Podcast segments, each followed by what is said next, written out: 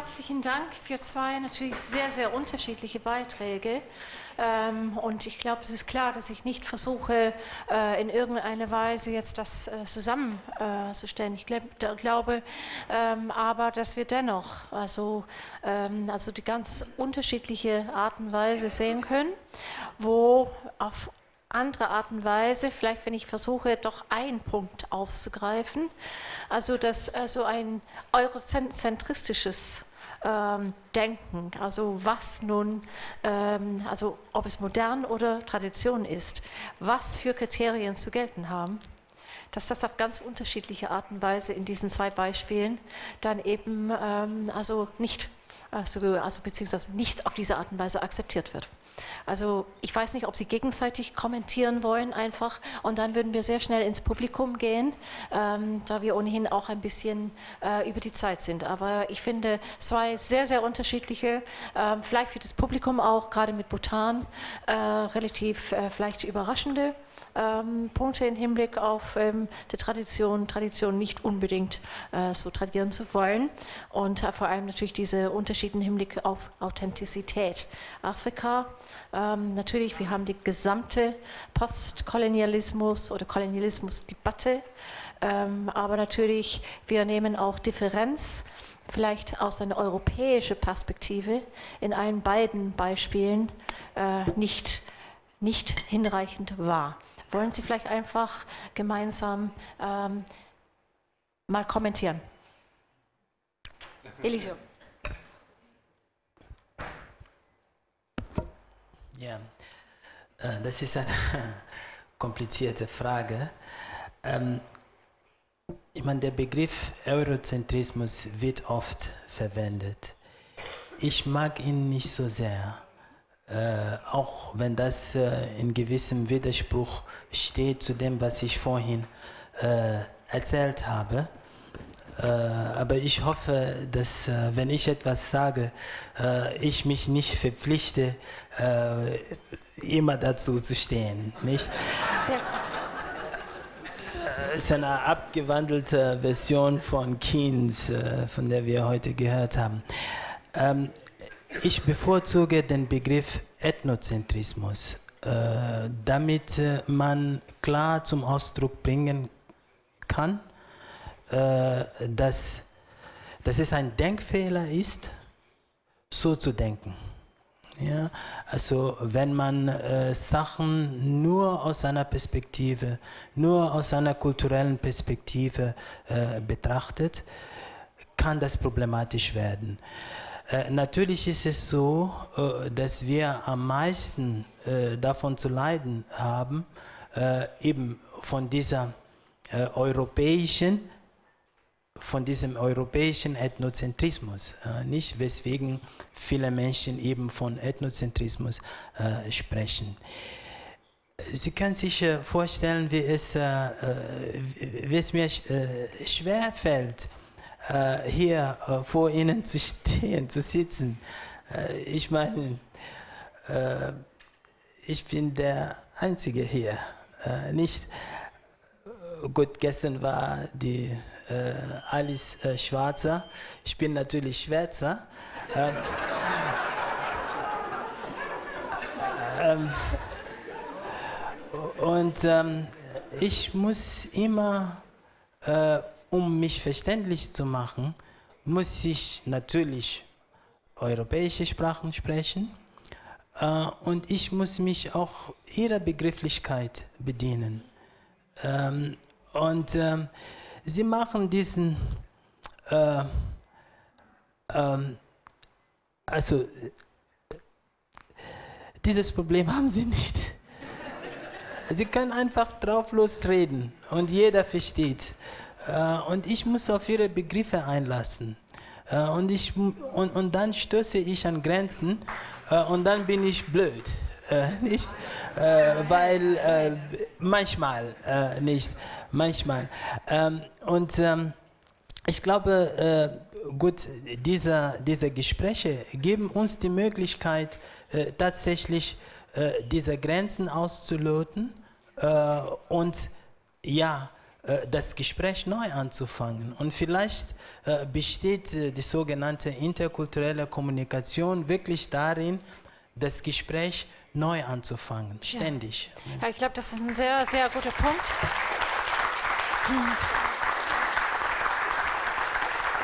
Es ist, ganz, es ist ganz sicherlich, also gerade im Hinblick auf also die Begrifflichkeiten, ich hatte nur ganz kurz heute Morgen was äh, gesagt, äh, und natürlich mit Diversity oder Diversities aller Art, dann haben wir analoge oder ähnliche äh, Problematiken. Wenn ich hier versuchen würde, eine Runde, ich weiß, wir haben verehrte KIT-Mitglieder hier im Publikum, äh, wenn ich äh, hier sitzen würde und ein Conversation machen würde mit einem ähm, Elektroingenieur und mit einem Physiker, dann natürlich habe ich auch, ähm, also dass wir nicht miteinander eine Sprache sprechen. Also und deswegen denke ich auch, also dass es sehr wichtig ist, über Sprache zu reden und da zu überlegen, was das dann heißt. Weil, also ob das nun in einem Ethno, ähm, Ethno-Kontext wie auch immer das definiert sei, oder in andere. Sehr häufig meinen wir und glauben wir, dass wir mit den gleichen Begriffen das Gleiche meinen. Also jetzt haben wir teilweise es aber auch noch mit ganz anderen Begriffen zu tun und wir sind die Dummen, weil wir also in dem Kontext äh, von ihre Conversations nicht genau wissen und nicht genügend verfolgen, was sind die Begrifflichkeiten, wie auf die Art und Weise äh, wird das dann in einem afrikanischen äh, Kontext ähm, genommen. Und ich glaube, dass also den Punkt ähm, Africa äh, Studies hier, das, ähm, ja, das, äh, das sind Themen, die wir ganz sicherlich beim anderen Mal äh, vertiefen sollten. Ich bin sehr froh, dass Sie ähm, nicht in Mosambik äh, sind, wenn ich sie kurz hierher holen will, sondern in Basel. Und ich denke, da können wir diese Conversation dann ganz sicherlich auch weiterführen. Vielleicht ähm, eine Frage noch an Susanne von der Heide. Ähm, ich denke, das ist ein interessanter Punkt, also nicht nur die Authenticity, also dass unsere wirkliche, unsere Werte, die also in irgendeiner Weise als internationale äh, ratifizierte. Also über solche Institutionen wie UNO. Wir glauben, wir haben ratifiziert, was dann eben als Kriterium ähm, also zu gelten hat. Äh, und nehmen das auch sehr, sehr ernst. Wir wissen, dass bei der UNESCO, wenn irgendwas dann auf einmal nicht authentisch ist äh, oder verändert wird, dann ist es ganz schnell von der Liste dann wieder weg. Ähm, also gibt es auch in, ist es einfach eine erlebte, gelebte Praxis in Bhutan? Oder gibt es auch wirklich dann dazu äh, eine Diskussion darüber? Weil wenn wir jetzt noch in unsere Kriterien, UNESCO-Kriterien nachdenken, äh, dann äh, ist das, dass wir in der Tat einfach äh, meinen, äh, wir übernehmen eine internationale Verantwortung für die Tradierung von Kulturerbe, sei es ähm, also materiell oder immateriell. Gibt es einen Diskurs überhaupt dazu, lokal, wenn wir jetzt von also lokal und global sprechen wollen? Also der Diskurs fängt äh, langsam aber sicher an. Das hat aber jetzt äh, sehr lange gedauert. Insofern, dass ich auch wieder sagen muss, äh, dass ich mich selber manchmal frage, ähm, sollte man es nicht so lassen, wie es ist? Also die Menschen, die sich in der Kultur dargestellt sehen, möchten ihr Kulturerbe so schön wie möglich haben. Und der Diskurs darüber, was ist schön und was ist neu und die Gegensätze, die sich daraus ergeben unter Umständen, das ist eine Form der Diskussion, die jetzt in der letzten Zeit erst langsam aufbricht. Und zwar auch an der neu gegründeten Universität im Bereich Kulturwissenschaften, der sich jetzt langsam zu formieren beginnt. Und ich habe nun seit vielen Jahren mit den entsprechend Verantwortlichen genau über äh, Authentizität und, und entsprechende Begrifflichkeiten diskutiert. Da bin ich immer auf sehr taube Ohren gestoßen. Man hat mich freundlich angelächelt und hat gesagt, ja, bei uns ist das etwas anderes. Und dann habe ich erzählt, wie das bei uns im 19. Jahrhundert gewesen ist und wie sich das auch langsam entwickelt hat, dass man auch alte Kunst, auch wenn sie Risse hat und äh, Salz ausblühen, dass man sie durchaus schätzen kann und erhalten kann und ergänzen kann. Und dieses Ergänzen, das äh, ist so ein Momentum, was was, ich, was sich jetzt langsam äh, innerhalb der Diskussion weiterentwickeln lässt. Das ist das, was ich zurzeit konstatiere. Okay, herzlichen Dank. Ich würde vorschlagen, äh, dass wir jetzt direkt ins Publikum gehen, äh, mit der Bitte wie immer, kurz um Wortmeldung oder Fragen. Und ähm, ja, bitteschön, ich sehe, da haben wir schon ein, eine Frage. Ja, Georg Felsberg, Journalist. Vor ziemlich genau einem Jahr war ich in Nepal in den riesigen Flüchtlingslagern aus Bhutan. Über 100.000 Menschen sind von den Königen ab 18, 1980 rausgeworfen worden, auch wegen der Kleiderfragen. Man hat ihnen das Land weggenommen. Diese Menschen sitzen jetzt immer noch da, haben inzwischen 20.000 Kinder bekommen. Es ist ein riesengroßes Elend. Und mich wundert, wenn Sie dort unterrichten, dass Sie mit keinem Wort auf dieses Unglück eingegangen sind. Das wäre ich, wenn ich jetzt noch etwas länger Zeit gehabt hätte. Das Aber das tut ist doch mir genau leid, dass ich, eine äh, ethnische Säuberung erster Güte, die die Könige gemacht haben, um sozusagen Fremdvölker hinaus zu transportieren und sie im Elend allein zu lassen. Und das, finde ich, gehört doch zu diesem Bild von Bhutan bitte sehr dazu. Das haben. Da möchte ich etwas zu sagen, insofern, dass ich durchaus verstehe, was die Bhutaner getan haben. Ich verstehe es auf dem Hintergrund, dass ich diese Camps auch kenne. Ich kenne die Menschen, die dort äh, leben und ich weiß auch, dass äh, sehr viele dieser bhutanisch-nepalischen ursprünglichen Bevölkerung, Lotsampas heißen sie, dass sie politisch enorm aktiv gewesen sind und versucht haben, das, was man in Nepal seit der sogenannten Demokratisierung gemacht hat, nämlich äh, politische Parteien, äh, eine politische Partei zu bilden, die Einfluss genommen hätte auf die bhutanische Regierung beziehungsweise auf die bhutanische Bevölkerung, die allerdings äh, andere buddhistische Ansichten hat als die Hindus. Und als Schutz äh, ist das eine Folge gewesen, in der man gesagt hat, ich will jetzt nicht auf die ganze Diskussion eingehen. Das würde wirklich sehr, sehr lange Zeit in Anspruch nehmen. Aber um die eigene Kultur zu schützen, und nicht das stattfinden zu lassen, was im Nachbarland stattgefunden hatte, in Sikkim 1907, 1973, das nämlich auch eine nepalisch orientierte Bevölkerung, die von Indien gestützt worden war, eine politische Partei gegründet hat, das zur Folge hatte, dass die dortige Gesellschaft heute nicht mehr äh, ihre eigene Sprache spricht, sondern Nepali jetzt die Hauptsprache ist, die in Sikkim gesprochen wird, dass nepalische Festivitäten, dass nepalische Hindu-Kultur sich dort ausgebreitet hat. Genau das ist der Grund gewesen, warum damals der bhutanische König, der vierte König, diese Maßnahmen getroffen hat. Und er hat versucht, sich mit dem nepalischen Premierminister Girja Prasad Korala diesbezüglich abzustimmen, um Möglichkeiten zu finden einer gemeinsamen äh, Findung, äh, einer gemeinsamen Möglichkeit äh, für diese Menschen etwas zu tun. Und Gurja Prasad ist nicht darauf eingegangen, weil Gurja Prasad es auch durchaus dran lag, dass eine Nepalisierung dort stattgefunden hätte. Zur gleichen Zeit damals, in den 80er Jahren, hat im Gurkhaland in Darjeeling eine Nepalisierung der Gurkhaland-Bewegung stattgefunden, die dazu geführt hat, dass ganz separatistische Bestrebungen, die zu einer Abspaltung von der Indischen Union geführt hätten, stattgefunden hat. Das haben die Inder gesehen und haben mit den Bhutanern den Rücken gestärkt, ihre, äh, ihre entsprechenden Vorgehensweisen Vorgehensweisen durchzuführen.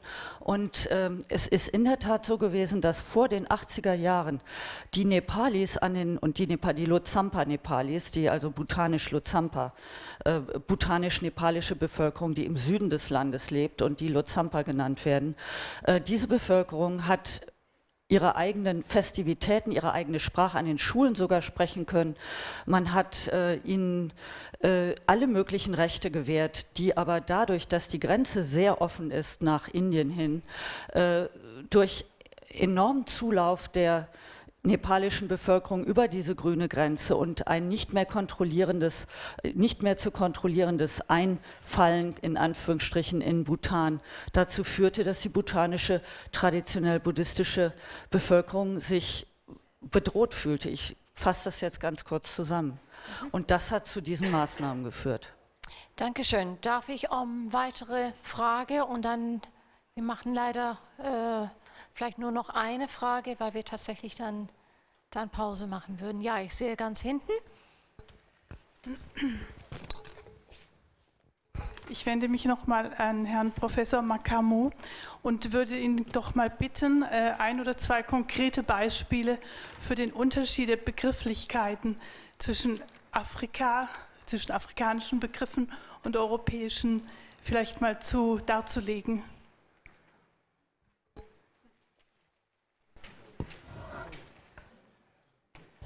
Ja, jetzt, äh, ich war nicht darauf vorbereitet. Ähm, ich meine, äh, Glück, wann ist man glücklich? Hier in Deutschland.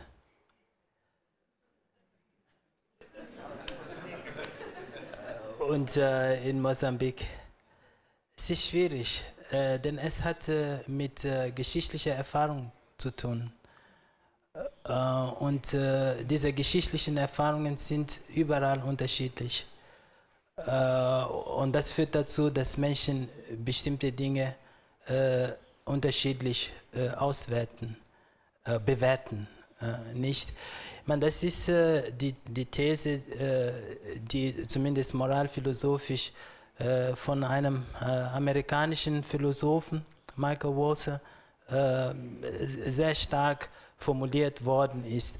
Also er sprach immer äh, von diesen äh, dicken äh, moralischen Vorstellungen und dünnen moralischen Vorstellungen. Die, dicke, die dicken sind solche, die kontextabhängig, lokal, die sind lokal, äh, die sich geschichtlich konstituiert, konstituieren. Äh, und die dünnen äh, sind eben diese transnationalen, wo man den Eindruck hat, dass man über das, den gleichen Sachverhalt äh, spricht. Ähm, also äh, zum Beispiel äh, Glück äh, ist im Moment hier in Deutschland wahrscheinlich etwas, äh, was damit zu tun hat, äh, dass man eben in einem freien Land leben kann, man eine gewisse Arbeitssicherheit hat und so weiter.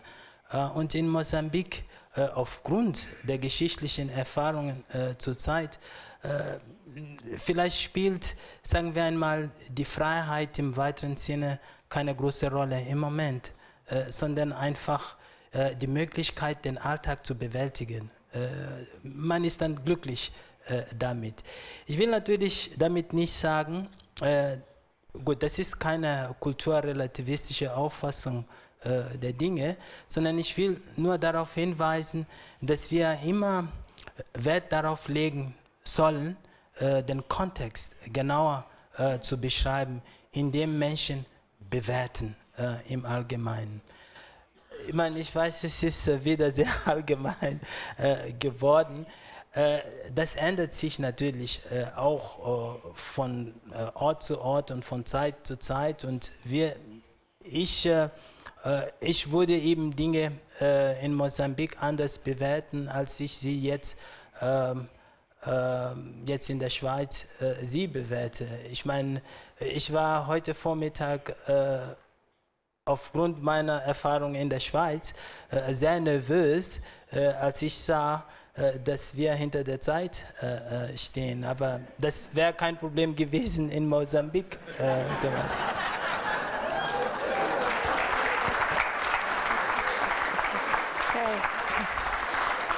Wunderbar.